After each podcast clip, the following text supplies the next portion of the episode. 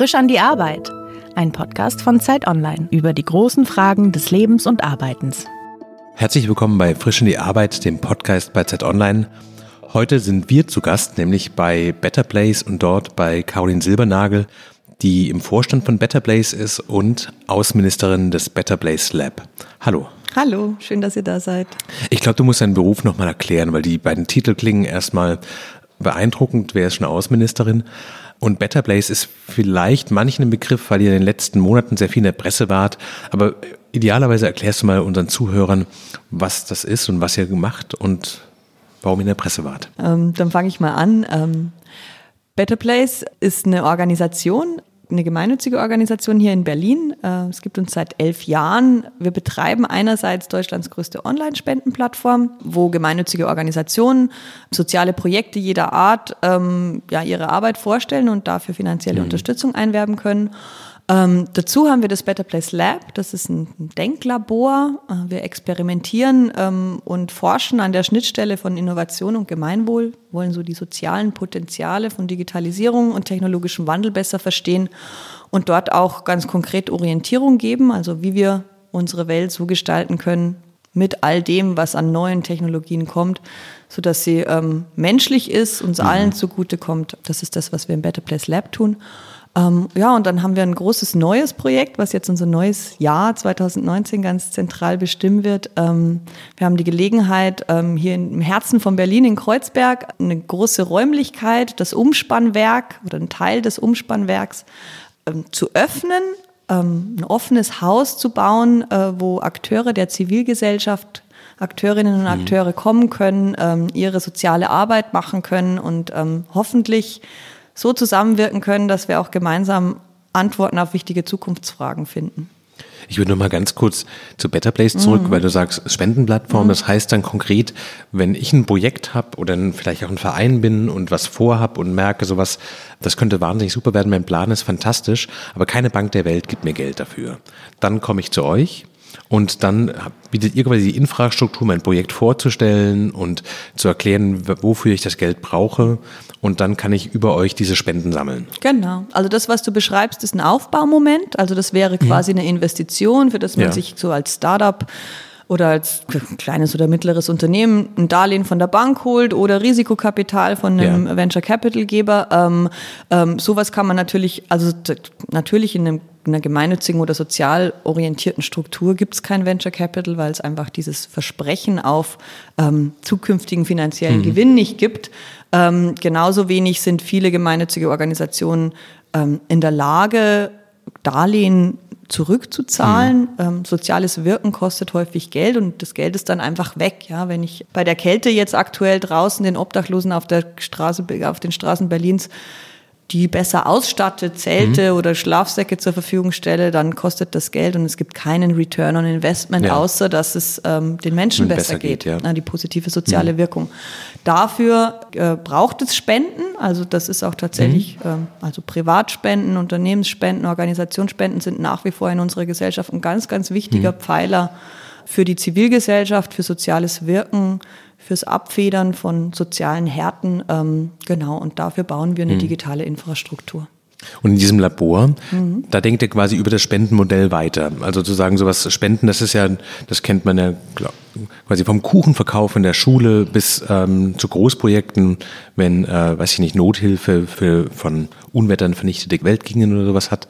Worüber denkt ihr danach? Also mhm. was ist quasi, was sind die, die neuen Prozesse, die neuen Ideen für ähm, gemeinwohlorientiertes Handeln? Mhm. Also im Better Place Lab haben wir einen breiteren Fokus ähm, als äh, das Thema Online-Fundraising. Das ist auch was, was uns mhm. begleitet. Wir machen zum Beispiel ähm, seit vielen Jahren jährlich das NGO-Meter, wo wir gucken, welche, also in einer Umfrage immer wieder ähm, soziale Organisationen befragen, welche Rolle Online-Fundraising für sie ja, hat, also Online-Fundraising, mhm. also das digitale Sammeln von Spenden, ja. ähm, ist nach wie vor der, der Brief, den ich ähm, äh, an meine bisherigen Spender hm. sammle, äh, schicke, das, das effektivere Mittel, um, um eine Spende einzuwerben oder ist eine Ansprache auf Facebook inzwischen effektiver? Mhm. Also da gibt es ja quasi Bewegungen auch im Sektor. Den versuchen wir äh, zum Beispiel auch einfach nachzuspüren und zu gucken, wohin da die die Trends gehen, wie sich jung, jüngere Leute auch ähm, verhalten. Also das ist schon äh, ein Thema für unsere Arbeit, aber das Better Place Lab ist ganz bewusst und von Anfang an, also das gibt es seit neun Jahren,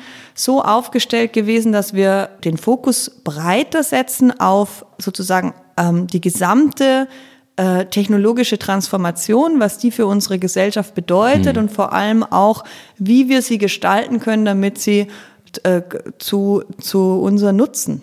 Ähm, also was heißt das denn konkret? Das klingt jetzt, mhm. also wie also, man digitale Technik für eine genau. bessere Welt einsetzt? Also äh, wir haben Schwerpunktthemen, ähm, die entwickeln sich auch immer wieder neu. Ein gutes Beispiel ist das ganze Thema Flüchtlingsintegration, mhm. Geflüchtetenhilfe.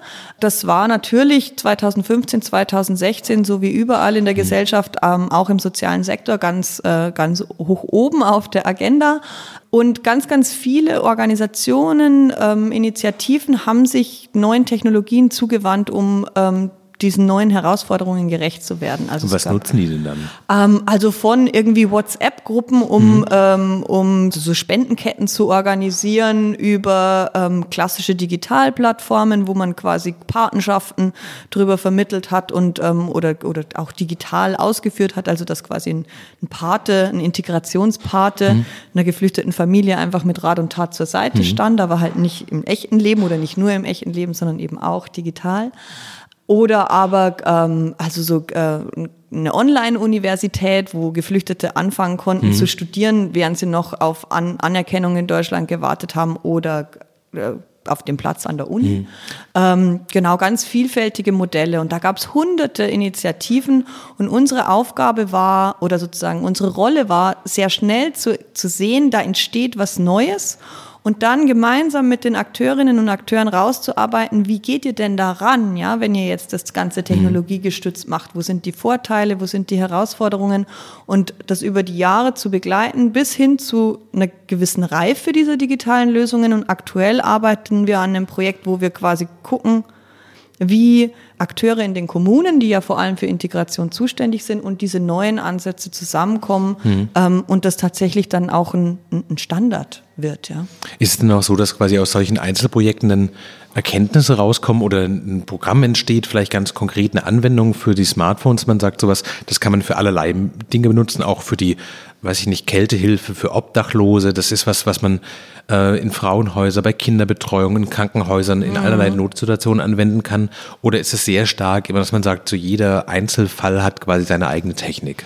Also ja und nein. Ähm, es gibt schon ähm, sozusagen gewisse Tools ähm, oder also auch Infrastrukturen, die gebaut werden können und übertragbar sind. Mhm. Ähm, es gibt ein tolles Programm, das äh, vom Bildungs- und Forschungsministerium gefördert wird, an dem wir auch mitarbeiten, ähm, getragen von der Open Knowledge Foundation. Das heißt Prototype Fund. Mhm. Äh, dort können sich ähm, technologische Tüftler, ja, also Programmierer, Coder im weitesten Sinne, hinsetzen und quasi Anwendungen, die gemeinwohlorientiert sind, ähm, entwickeln und diese dann aber auch zur Verfügung stellen für die breite Öffentlichkeit. Mhm. Also das ist ja das, was unter dem Standard Open Source eben läuft. Also, also quasi es wird von der Öffentlichkeit bezahlt, aber genau. das gehört dann quasi auch der Öffentlichkeit genau. und jeder kann es nutzen. Und da gibt es ganz viele Beispiele, die in diese Richtung gehen. Mhm. Da gibt es zum Beispiel ein, ähm, also sozusagen ein fertig programmiertes Tool, das ist gedacht, um in der Nachbarschaft zu ermöglichen, dass sich die Nachbarschaft ein Leihrad gemeinsam kauft und das dann gemein, gemeinschaftlich verwaltet. Mhm. Das lässt sich natürlich auf eine Metaebene denken und sagen, egal welche Ressource, die das kann auch eine Bohrmaschine sein, eine Gruppe, quasi. eine Bohrmaschine ein oder aber ähm, auch ein, Versorgungsraum für irgendeine Art von sozialer Bedürftigkeit oder also irgendeine mhm. Ressource, die man sich gemeinsam kauft und dann in einer, ähm, in einer Gemeinschaft ähm, nutzt, ähm, kann darüber verwaltet werden. Gleichzeitig gibt es natürlich gerade für jede soziale Problemlage, die ist ja in den Kontext eingebettet. Also da gibt es spezifische Akteure, Bedürfnisse, da stecken einfach Menschen dahinter und komplexe Situationen, sonst, wär, sonst würde dieses Problem ja gar nicht bestehen. Ja? Mhm. Also Integration von Menschen, die neu in ein Land kommen, ist nichts, was sich sozusagen mit einem Fingerschnippen lösen lässt, was auch keine App lösen wird, ja, ja. sondern das ist sozusagen, kann, da kann die Technologie nur ein Baustein sein und der Baustein muss gut passen in die Umgebung. Mhm. Entsprechend hat die Übertragbarkeit schon Grenzen doch. Mhm. Das klingt so, als wäre es eigentlich dein Beruf, dafür zu sorgen, dass andere Menschen die Welt besser machen können. Mm, ja. Haut das hin? Ein bisschen ja. Also so tatsächlich sind wir mit Better Place äh, und dem, also sowohl mit der Spendenplattform als auch mit ja. dem Better Place Lab und auch jetzt mit dem neuen Projekt, ähm, also mit den, ähm, dem Haus äh, für die Zivilgesellschaft, dem Umspannwerk, in der Mittlerposition. Also wir bauen Räume, damit ein gemeinschaftliches Wirken ähm, Gesellschaft mhm. und Zusammenleben besser macht, ja. Das klingt gleichzeitig total beglückend, weil man ja irgendwie nicht nur für, also nicht allein für Geld arbeitet, da, da, dafür, dass irgendwelche Aktieninhaber mehr Rendite am Ende des Jahres bekommen und gleichzeitig wahnsinnig kompliziert. Was hast du denn vorher gemacht? Also was muss man, was muss man denn alles können, um das machen zu können, was du machst? Ach Gott. Also mein Weg ist eigentlich ein relativ klassischer. Also zumindest bis zu einem gewissen Punkt. Ich habe Sozialwissenschaften studiert, Politik ja. im, äh, im Schwerpunkt und, ähm, und für mich war es eigentlich immer klar, dass ich in, diesen, in dieses Tätigkeitsfeld hinein möchte. Das, ähm, ich habe das später erst ähm, reflektiert und verstanden, wieso das so ist. Und heute beantworte ich die Frage, wieso ich mir dieses Berufsfeld ausgesucht mhm. habe. Äh, also so mit, auch mit einer ganz einfachen ähm, Dynamik, nämlich also, dass die Energie eine andere ist. Ja, also die Art der Zusammenarbeit, wie Menschen zusammenkommen, was da für eine Motivation dahinter steckt und was daraus auch für eine Kraft entsteht, auch mhm. und gerade mit begrenzten Mitteln, ist schon sehr ähm, viel intensiver und ich finde auch deutlich wirkungsstärker als in einem Kontext, wo Motivation sich ständig quasi neu, also neu finden muss an Bezahlung, an ähm, Macht oder Einflussentwicklung hm. oder an sozusagen so, ähm, also so kurzfristigen Erfolg. Ja? Hm. Also so, ich sage nicht, dass Arbeit in einem Wirtschaftsunternehmen nicht äh, ähnlich Spaß machen kann, aber ähm, es ist so ein, also das Rad muss sich sozusagen ständig wieder hm. neu antreiben im Moment. Und was wir, der Luxus, den wir hier haben, im, in, also sozusagen mit dieser Social Impact Work oder Arbeit auf soziale hm. Wirkung hin, ist, dass wir dass wir einen sehr starken Treiber haben, der vor uns liegt. Ja? Also sozusagen die Motivation hm. ist ein, also so ein Blick nach vorn, ein Idealbild, auf das man hinarbeitet. Und da kommt ganz viel Kraft raus. Hm. Ähm, genau, und ich habe äh, nach dem Studium angefangen, im, im Stiftungswesen zu arbeiten, ähm, habe dort so klassisch Projektmanagement gemacht, ähm, vor allem mit Schwerpunkt auf, auf Bildungsprojekte und äh, eine Weile dann äh, ein Gründungsförderprogramm ähm, geleitet, wo Studierende die Möglichkeit hatten, auszuprobieren, wie es denn ist, wenn man sich unternehmerisch mhm. betätigt, selber was auf die Beine stellt. Und da ähm, das, der, das Spektrum war sehr groß. Ähm, äh, da lief, also ging es einerseits um gemeinnützige Vereine, aber bis halt zum klassischen Startup eben auch. Mhm.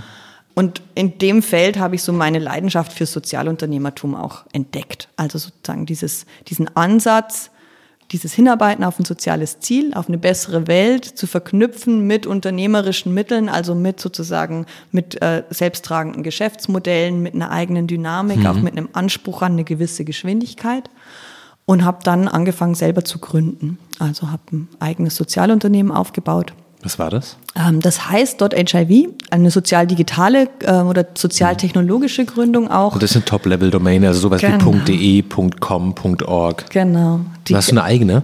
Ähm, äh, also inzwischen gehört sie nicht mehr mir, aber ich werke noch immer fleißig äh, dran mit. Und ähm, also es ist die erste und einzige gemeinnützige äh, Domain-Endung der Welt, äh, die heißt .hiv.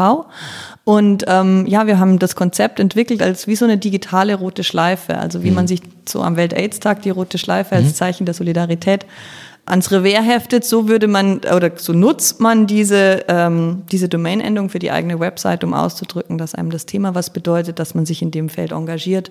Machen ähm, das viele? Also gibt es quasi sowas wie adidas.hiv, ähm, bmw.hiv. Es gibt Amazon.hiv, es, so? es gibt äh, paulaner.hiv und ja. ähm, ich bin tatsächlich gerade aktuell nicht sehr auf dem Laufenden, was so die, ähm, die, die Brands, die Marken mhm. ähm, betrifft, die das noch aktiv nutzen. Das war in dem, in, also gerade 2014, 2015, wo mhm. wir gestartet haben, hatten wir einen großen Schwerpunkt auf Markenkommunikation. Da war Sixt mit dabei.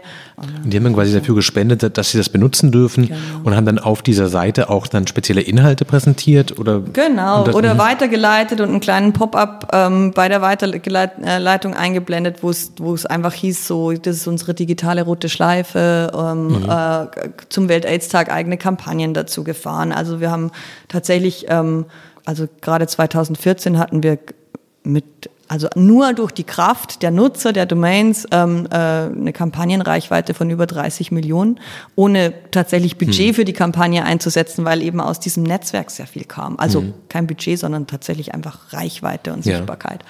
Genau, ähm, äh, inzwischen nutzen es ähm, auch ganz viele, also so eigentlich alle großen Pharmaunternehmen, die in dem Bereich unterwegs sind. Magazin.hiv ist eine, eine meiner Lieblingsadressen, äh, wo die Deutsche AIDS-Hilfe ein ganz tolles also quasi so ein gesellschaftliches Magazin hm. ähm, äh, drunter laufen lässt. Test.hiv ähm, ist äh, die englische Gesundheitsbehörde, hm. die zu Home-Tests aufklärt und also so einfach ganz themenspezifisch auch. Hm.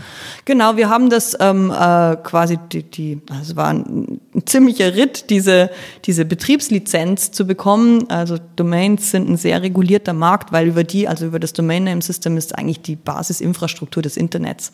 Das heißt, äh, man betreibt eigentlich eigentlich ein Stück Internet, wenn man eine Top-Level-Domain besitzt. Und entsprechend hoch sind die Regularien, entsprechend hoch, also schwierig war es für uns als kleiner gemeinnütziger Verein ähm, aus Berlin zu beweisen, dass wir dazu auch in der Lage sind. Und das hat bis 2014, also wir haben 2011 gestartet. 2014, hat drei Jahre gedauert. Genau, 2014 konnten wir launchen und dann haben wir das Ganze vor allem in hm. Deutschland pilotiert und als es dann vor allem darum ging, Domains zu verkaufen, ähm, ja, dann musste man halt sagen, gibt es andere, die das besser können. Wir hatten Kooperationsgespräche mhm. mit einem großen Domainunternehmen, die uns pro bono unterstützen wollten. Und aus, aus, daraus haben sich dann sozusagen, hat sich die Gelegenheit entwickelt, ähm, das zu übergeben und mhm. zu verkaufen. Und ja, ich mache den gemeinnützigen Verein noch weiter, also sozusagen bin so nach wie vor der Link zur HIV-Community. Ähm, aber, ähm, aber das Geschäfts, das Geschäft und das auch tatsächlich. Der Tagesgeschäft. Genau. Tatsächlich auch, auch, so. Ich, ich, mir gehört kein Stück Internet mehr. Das schmerzt mich manchmal ein bisschen. Das war schon cool. Wenn du aber auf diesen Weg zurückguckst, mhm. das, äh, da gibt es so ein paar Wendungen drin und auch jeden Mal so eine Art von die Gelegenheit kommt und du packst mhm. zu. Wenn du zurückschaust auf deine, sagen wir, Karriere, mhm. was, ist, was ist so das, die Haupthaltung dazu? Was hat dich am meisten ähm, geprägt? Das mhm. Bedürfnis nach Sicherheit? Ist es Interesse an Geld, spielt es eine Rolle? Ist es so Anerkennung von Freunden und Familie? Mhm. Oder sind es eben diese Gelegenheiten? Das, also, so? dass das so die, das sind jetzt alles drei sehr externe Faktoren. Also ja. so Geld, also sozusagen, wenn einem Geld oder sozusagen ähm, finanzieller Status, sage ich mal, ähm, eine großes Anliegen ist, dann landet man nicht im, im Sozialen und noch viel weniger im Sozialunternehmerischen.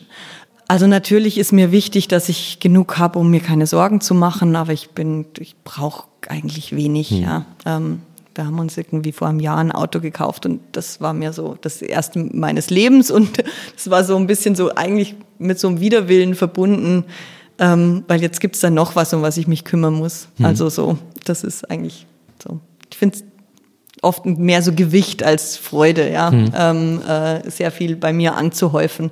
Ähm, ich suche meinen Reichtum eher in Beziehungen und in Erlebnissen. Hm. Ähm, genau, also das ist es nicht so sehr. Ähm, bis, ähm, ich ich brauche schon ein gewisses Abenteuer, also so das immer Neue, das Gestalten können, das am Ende des Tages zurückblicken und was gebaut haben. Also wirklich geschaffen, ein Stück mhm. weit. Das ist was, was mich sehr treibt und was ich so in diesem Feld ganz stark habe.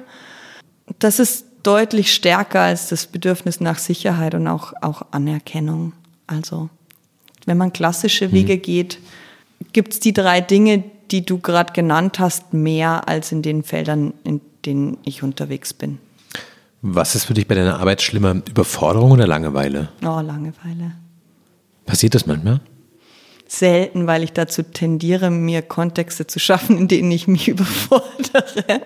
Das mhm. ist so. Also sozusagen lieber mehr auf dem Tisch als zu wenig. Ähm, da muss ich auch ein bisschen aufpassen. Also ähm, zumal, also das ging gut so ähm, in so diesen Endzwanzigern, Anfang 30ern. Ähm, Äh, aber ich habe meinen ersten Sohn mit 31 bekommen mhm. und in dem Moment ist man dann einfach auch nicht mehr sozusagen nur, nur alleine äh, Herrin ähm, also bin ich nicht mehr nur alleine Herrin meiner Energieressourcen, ich muss einfach Sachen aufbewahren. Da muss das übrig bleiben am genau, Ende des Tages. um für Familie, ja. Partner und, mhm. und Kinder einfach auch noch, ähm, also inzwischen habe ich zwei, ähm, auch noch was übrig zu haben. ja, genau. Also, aber ja, ich setze schon viel Energie in den Job.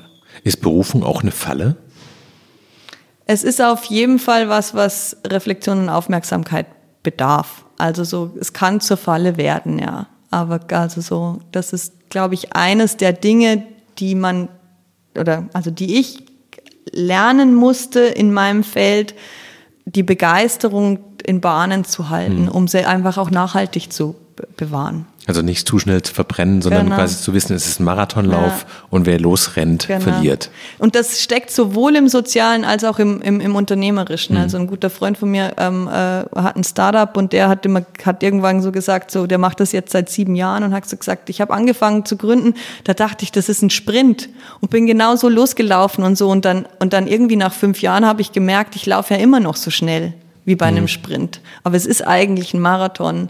Und, ähm, und das Gleiche gilt eigentlich bei, also für dieses ganze, ganze Thema ähm, ähm, ja, soziales Engagement. Ich erlebe das gerade ganz stark bei unserem Partner für, ähm, für das Projekt im Umspannwerk ähm, Karuna. Das ist ein ganz äh, tolles, ganz tolle Organisation, die hier in Berlin ähm, sehr innovativ mhm. und ähm, ja, irgendwie so also mit viel Menschenliebe äh, Obdachlosenarbeit macht, ähm, mit denen wir im Endeffekt das gemeinsam aufbauen. Ähm, und gerade aktuell erlebt Berlin aber eine riesen, eine riesen Obdachlosigkeitskrise. Also es ist eiskalt draußen und es sind Tausende und Abertausende Menschen auf der Straße, viel mehr als, äh, als bisher.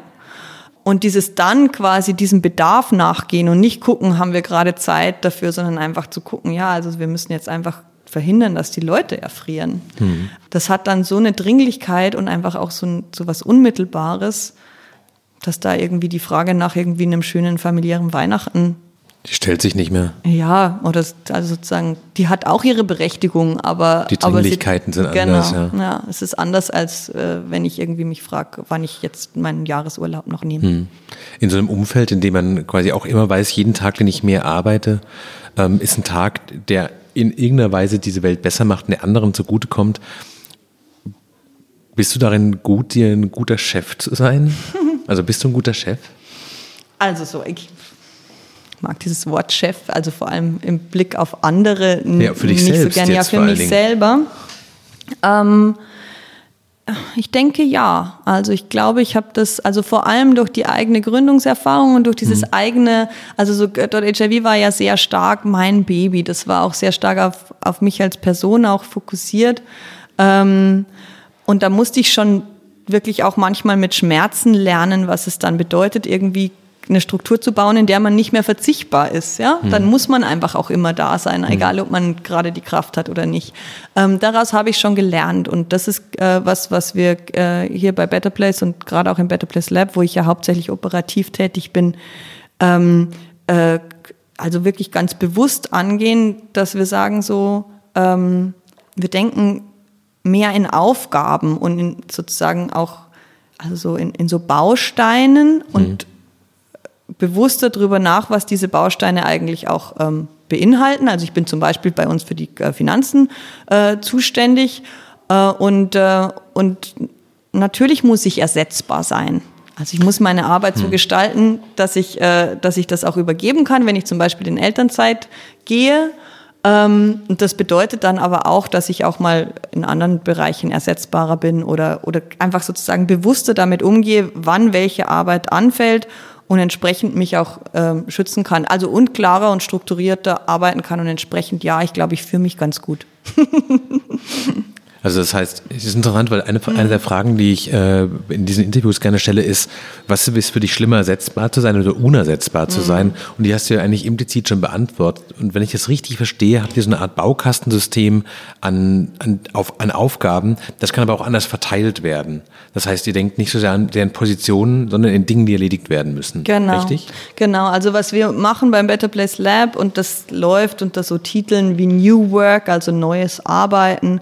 Ähm, oder ähm, ja, es gibt ein ganz einflussreiches Buch, das heißt Reinventing Organizations, also mhm. wie man Organisationen neu strukturieren kann, von Frederic Laloux. Das haben wir uns sehr zur, ähm, zur Inspiration genommen und haben im Grunde ähm, diese Chefpyramide oder Führungspyramide in Frage gestellt, wo mhm. man im Endeffekt so breites Team hat, was so die operative Arbeit macht und an der Spitze steht ein mittleres Management und dann Führungspersonen. Mhm die dann im Grunde eigentlich nur noch damit beschäftigt sind, das, was so an der Basis passiert, mhm. zu koordinieren, äh, die Leute irgendwie am, bei der Stange zu halten und so weiter. Das halten wir nicht für eine, eine produktive Art zu arbeiten, weil erstens gibt es eigentlich diese eine Person, die alles kann, alles gleichermaßen gut überblicken mhm. kann. Die gibt's eigentlich nicht und wenn sie es gibt, dann ist sie, sitzt sie da oben und ist wahrscheinlich oben an der Spitze der Pyramide, ist traurig, weil sie quasi eigentlich so an der eigentlichen Arbeit nicht, beteiligt, äh, nicht ne? mehr sich beteiligen kann mhm. ähm, und da vielleicht auch ihre Leidenschaften hat und hatte. Ähm, und wir denken mehr in Richtung, also ähm, es wird öfter mal hierarchiefreies als hierarchiefreies Arbeiten beschrieben, was wir machen. Das ist aber äh, äh, greift zu kurz. Wir brechen die Hierarchien auf in, in Blöcke und verteilen sie nach Kompetenz. Also eine Person bei uns im Team hat eine, äh, einen super Überblick, was so ähm, sowohl Teamdynamik als auch sozusagen Fähigkeiten der mhm. Leute, als auch Kapazitäten betrifft und die macht den Teamüberblick und macht quasi eigentlich unsere Personalleitung.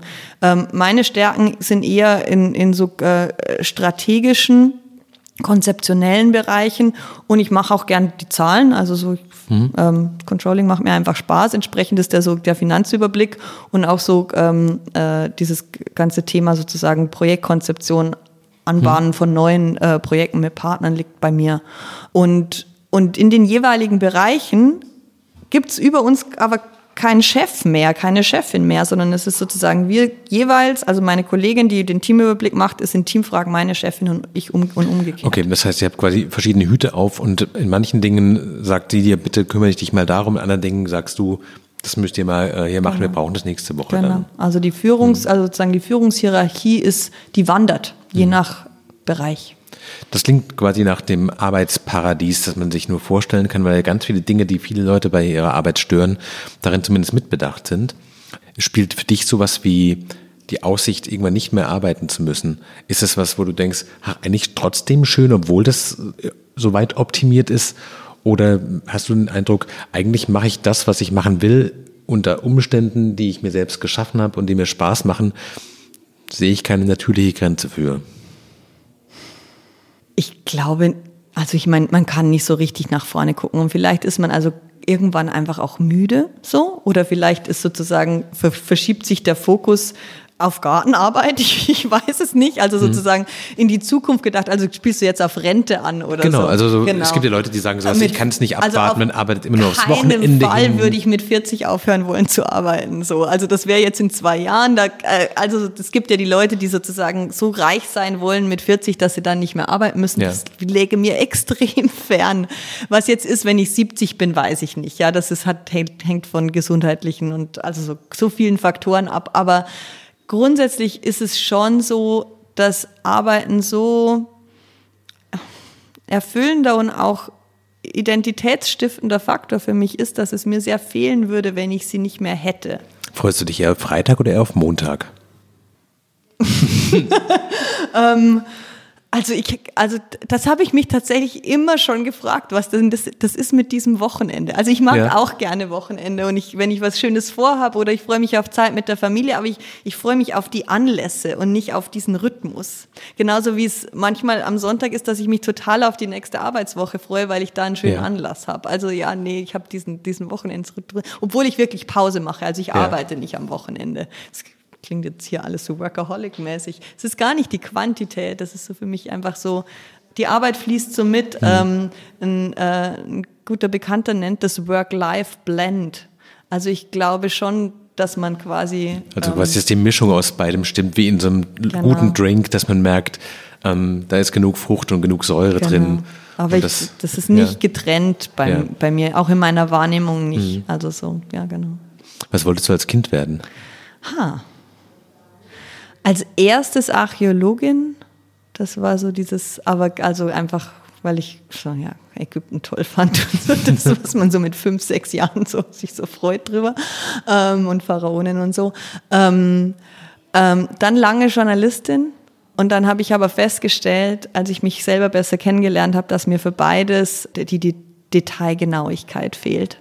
Also dieses im letzten, die letzten 20 Prozent noch gehen. Ich bin schon eher so ein 80-20 Mensch. Mhm. Also so. Und das, glaube ich, zeichnet ja Leute, die sozusagen sehr umsetzungsorientiert sind, auch oft aus. Also dass der Perfektionismus manchmal daran scheitert, dass man lieber mehr schafft, als mhm. alles 120 Prozent zu machen. Mhm. Genau, das wären wahrscheinlich die beiden gewesen. Und wenn man sich das jetzt alles gemeinsam anguckt, also sowohl das äh, Sachen geregelt kriegen, einerseits dann die Arbeitsart, wie ihr euch organisiert hier, was, was sich antreibt. Mhm. Wie war das denn im letzten halben Jahr für euch? Also ähm, vielleicht erklären wir es nochmal. Mhm. Also ihr habt mehr oder weniger den ehemaligen Google Campus in, im Herzen Berlin, wie du es vorhin mhm. so schön äh, formuliert hast, geerbt, nachdem der Protest der Anwohner so mhm. stark wurde, dass äh, Google selbst sagte, so wie geplant wollen wir das mhm. nicht machen, das äh, nicht gegen diesen Widerspruch. Und ähm, dann wurdet ihr so ein bisschen wie das Kaninchen aus dem Hut gezogen als die Lösung, die für alle ähm, schön ist. Mhm. Wie kamt ihr dazu? Also wie, wie mhm. kamt ihr in dieses Projekt rein und äh, wie glücklich seid ihr damit? Also sehr, es ist eine große Chance und ja. ich hoffe, dass wir da wirklich was, ähm, was langfristiges und ähm, also wirklich wertstiftendes bauen können. Sehr glücklich sind wir darüber. Ähm, wie kamen wir dahin? Na, im Grunde schon ein bisschen, wie du sagst, nicht nur auf eigene Initiative hin. Also es war schon sozusagen aus dem Moment und der Chance raus geboren. Äh, Google hat die Entscheidung getroffen, dass sie das, was sie wollten, nämlich einen, positiv, einen positiven Ort zu schaffen mit dem Google Campus dort in mhm. Kreuzberg, dass der an dem Standort, also dass dieses Ziel dort nicht realisierbar ist. Zumindest ähm, jetzt. Also langfristig ist die, der Drops nicht gelutscht. Naja, oder? also ist, ähm, äh, alle äh, Beteiligten sagen, ähm, und ich nehme sie da auch beim Wort mhm. und verlasse mich da auch drauf, dass äh, Google nicht nach Kreuzberg an, diese, an diesen Ort hm, zurückkommt. Okay. Mhm. Genau. Genau, also das, der ursprüngliche Plan wurde sozusagen zusammengefaltet und dann, dann war da diese Ressource, also dieser, diese, diese Räumlichkeiten, das sind ähm, äh, 3500 Quadratmeter, Eventfläche, Coworking Space, also sozusagen so ein offener Büroraum mit vielen Meetingräumen, mhm. ähm, äh, ja, einfach sehr inspirierend, toll renoviert in einem denkmalgeschützten ähm, ehemaligen Umspannwerk eben und voll ausgestattet. Das war, steht, also jetzt gerade ist es noch Baustelle in den letzten Zügen, aber das steht ab Sommer steht das dann einfach da, ja. Mhm. Und auch für viele Jahre, weil ähm, Google einen langjährigen Mietvertrag hat. Und es war dann ähm, einfach die Frage, was passiert mit diesem Ort. Und, ähm, und Google hatte gut genug hingehört in den, in den vielen Monaten, in denen sie versucht haben, mit den Anwohnern zu einem Kompromiss zu kommen oder mit, mit der, den Protesten. Das geht ja weit über die gentrifizierungskritischen Anwohner hinaus. Da steck, äh, steckt auch viel System- und Kapitalismuskritik, viel mhm. Widerstand gegen die großen Technologieunternehmen mit drin. Genau, also diese, diesen, diesen Kompromiss zu erarbeiten hat äh, leider nicht geklappt, also aus Google-Sicht leider nicht geklappt. Ähm, aber sie haben sehr viele Impulse bekommen, was denn der Kiez sich wünscht oder also äh, was denn zum Beispiel mit vielen sozialen Organisationen passiert, die auch darunter leiden, dass in Kreuzberg die Mieten nach oben gehen und ähm, einfach Stück für Stück auch verschwinden, weil die kleinen Ladenbüros nicht mehr leistbar sind und so weiter. Mhm.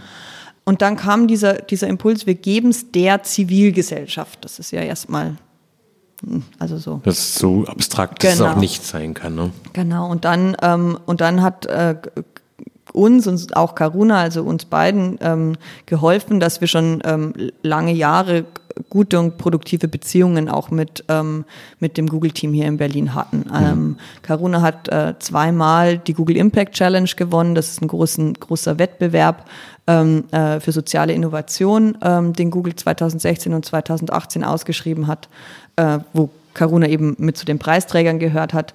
Ähm, und wir waren an, an vielerlei Stellen schon ähm, sozusagen operative Projektpartner, haben Google geholfen mhm. dabei, ähm, ihr, ihre, ihr soziales Engagement hier in, in Deutschland ähm, mit auszuführen, so dass es wirklich ankommt. Aber was heißt denn für dich jetzt konkret? Also mhm. was steht auf deiner To-Do-Liste für die nächsten mhm. Tage und Wochen drauf? Steht dann so Inneneinrichtung, Trockenausbau, Kabel verlegen? Oder was ist, was machst du denn konkret? Oder ist das eher ähm, konzeptionell? Ja, also so konzeptionell und ganz viel Kleinkram, der hat beim Gründen irgendwie, weil es ist im Grunde, es ist ein Gründungsprozess, ja. ja. Also wir haben eine, jetzt eine Tochtergesellschaft gegründet, ähm, ähm, wir suchen gerade das Team dafür, also gerade die hm. Geschäftsführungsrolle ist gerade auch ausgeschrieben, da bin ich viel in Vorstellungsgesprächen. Versicherungen organisieren, AGBs mit Anwälten äh, besprechen. Also für die ähm, Nutzung des Gebäudes dann. Genau, also, also, sozusagen. Ihr macht einen offenen Raum für mhm. soziale Unternehmen aus Berlin und Kreuzberg. Mhm. Die können dann die Räumlichkeiten, die Google euch zur Verfügung stellt. Ihr seid eine Art Zwischen Vermieter. Ja, ja, genau. Wir sind sozusagen, wir haben einen Nutzungsvertrag mit ja. Google und, ähm, und sind frei dafür, darin diese Räume so zu gestalten, dass sie der, der Zivilgesellschaft zugutekommen. Und unser ein, ein erster, der erste Schritt ist, dass wir diese große Subvention, die wir erhalten, also Google trägt die, die Mietkosten, die Betriebsnebenkosten vom Haus. Das heißt, ganz viel von dem ökonomischen Druck, den man normalerweise mit einer großen Immobilie in Berlin äh, sich ins Haus holt, entfällt an der Stelle. Und diese ähm, Be Befreiung von äh, finanziellem Druck, die wollen wir so weit wie es geht weitergeben. Mhm. Das heißt, es wird ähm, ganz günstige Tagespässe geben, wenn man dort in dem Coworking Space einfach konzentriert arbeiten möchte. Ähm, die Veranstaltungsflächen werden für soziale Akteure sehr, sehr günstig sein. Ähm, also so, so dass ähm, äh, die, die Meetingräume, ähm, also wenn ich dann hm. Treffen mit Vereinsvorstand oder sowas machen möchte, dann kann ich dafür 10 Euro für einen halben Tag einen Meetingraum haben. Mhm. Das ist also illusionär, wenn man momentan rumguckt, was es so gibt an Angeboten. Ähm, was ich aktuell auch mache, zweimal die Woche mit meinen Kollegen und Kolleginnen zusammen, ist, also es gibt einen Baucontainer, der vor der Baustelle jetzt gerade steht und den wir zweimal in der Woche für eine offene Sprechstunde nutzen können. Und das haben wir gleich nach der ähm, Bekanntgabe, dass wir das übernehmen, ähm, haben wir das gestartet, dass wir sagen, kommt doch vorbei, ihr lieben Leute da draußen, die ihr euch für eine bessere Welt einsetzt und sagt uns, was ihr braucht, also wie ihr so einen Raum nutzen würdet. Und, ähm, und das sind... Äh, Funktioniert das? Kommen Leute? Auf jeden Fall. Also jede Woche mindestens fünf, sechs Initiativen. Viele haben sich vorher schon per E-Mail gemeldet, also mhm. kommen jetzt, also so ganz frisch reinschneiden passiert auch, aber... Ähm, und da ist von einem Mafia-Ausstiegsverein, also sozusagen, also man hört ja viel über Gangkriminalität so in, äh, äh, in Berlin, dass es da, ähm, also dass Gangs auch Menschen beinhalten, die sagen, mir reicht's mit der Gewalt und der Kriminalität, ich will hier raus, ich habe aber Angst und ich mhm. weiß nicht wie. Das hat, also ich hatte das noch nicht auf dem Schirm. Die machen ganz wichtige und auch erfolgreiche Arbeit, um quasi Leute rauszuholen, was dann wiederum der Strafverfolgung hilft und andererseits einfach auch den Menschen, die ähm, halt dann auch eine zweite Chance verdient haben. So ein bisschen, so wie Exit, Exit kennt man so im Rechts, ja. ähm, äh, in der äh, Rechtsradik äh, im rechtsradikalen Bereich, Bereich Aussteiger, genau. Neonazi-Aussteigertum. Ja, genau. ja. Genau. Und dann sitzt du da an welchen Tagen? Ähm, Mittwoch von zwei bis vier und, ähm, und Freitag von zehn bis zwölf. Und das ist direkt dann vor dem Umspannwerk in einem Ka genau. äh, Container. Genau. Da setzt du dich auch selber hin, obwohl du hier quasi für das im Vorstand bist und das Projekt leitest. Die, diese, das ist ein halber Arbeitstag, den du eigentlich nimmst dafür. Ne? Ja, aber das ist so, genau das ist das, was ich meine mit unserem, mit unserem Arbeitsmodell. Also in so einer klassischen sozusagen Hierarchie würde man meinen, die Frau Vorständin, die kann sich doch nicht mehr in so einen Baucontainer sitzen. Also ich weiß nicht, das kommt schon fast so ein bisschen rüber, wie das ist doch unter der Würde von so einer, also von dieser Führungsebene. Ja, man denkt, du hast vielleicht Wichtigeres zu tun. Das ja, ist, aber das ich, ist ja Annahme. auch die Frage. Also wo ist die Priorität? Was ist denn wichtig? Ist so mit den Anwälten über AGBs diskutieren? Das wäre so eine klassische Geschäftsführungstätigkeit. Ist das wichtiger, als hinzuhören, was die, ähm, was ähm, sozusagen diejenigen, für die man es im Grunde baut, mhm was die sich erwarten und wünschen ähm, und auch sozusagen nicht nur die Information, sondern auch das Gefühl und die individuellen Bedürfnisse. Also das mitzukriegen, auch zu spüren. Also das Schöne, was unsere, unsere Arbeit, unsere Arbeitsstruktur erlaubt, ist, dass wir frei, oder dass ich auch in meiner Position freier bin, diese Prioritäten zu setzen und zu sagen, mhm. das ist jetzt wichtig und das kann ich quasi als, als Arbeitsblock mir nehmen und den Rest gruppiere ich drumrum oder ich gucke im Team, wer mhm. denn auch eine Kompetenz hat, andere Blocks drumrum zu nehmen. Es gibt nicht so diese automatische Zuschreibung, das macht die Chefin und das machen die anderen. Mhm. Das klingt aber so, als wärst du nicht beruflich genau dort angekommen, wo du dich auch wohlfühlst. Ja. Ja. Das kann man Das klingt so ja sagen. fantastisch. Schön, dass du zu Gast warst bei uns. Ja, vielen Dank. Das war Frisch an die Arbeit, der Podcast bei Zeit Online. Mein Name ist Daniel Erck. Heute waren wir zu Gast bei Caroline Silbernagel bei Better Place. Danke, dass wir da sein durften. Vielen Dank, dass ihr da wart.